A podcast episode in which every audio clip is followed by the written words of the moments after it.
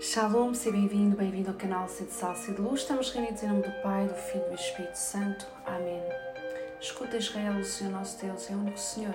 Amarás o Senhor com todo o teu coração, com toda a tua alma e com todas as tuas forças. E amarás o próximo como Jesus nos amou.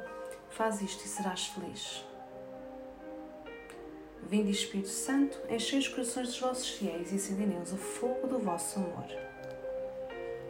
Hoje é o 24 dia do caminho e o tema é a Comunhão dos Santos.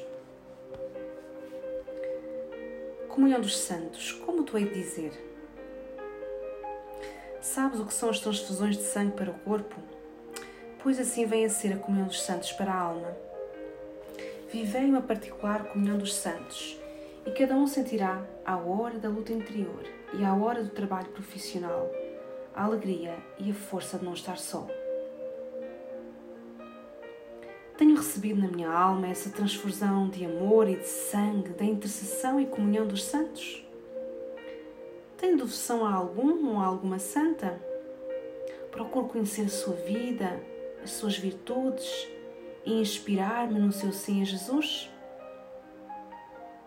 O que mais admiro na vida desse santo ou dessa santa?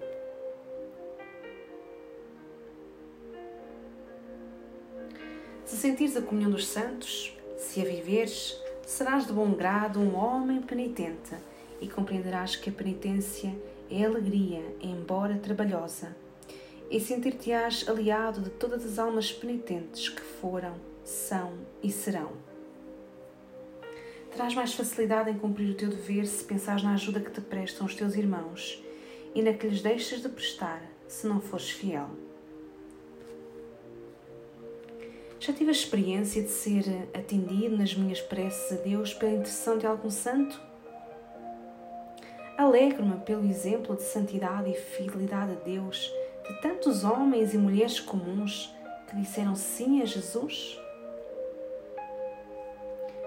Tenho por hábito fazer algum sacrifício, oferecer alguma penitência para a salvação das almas?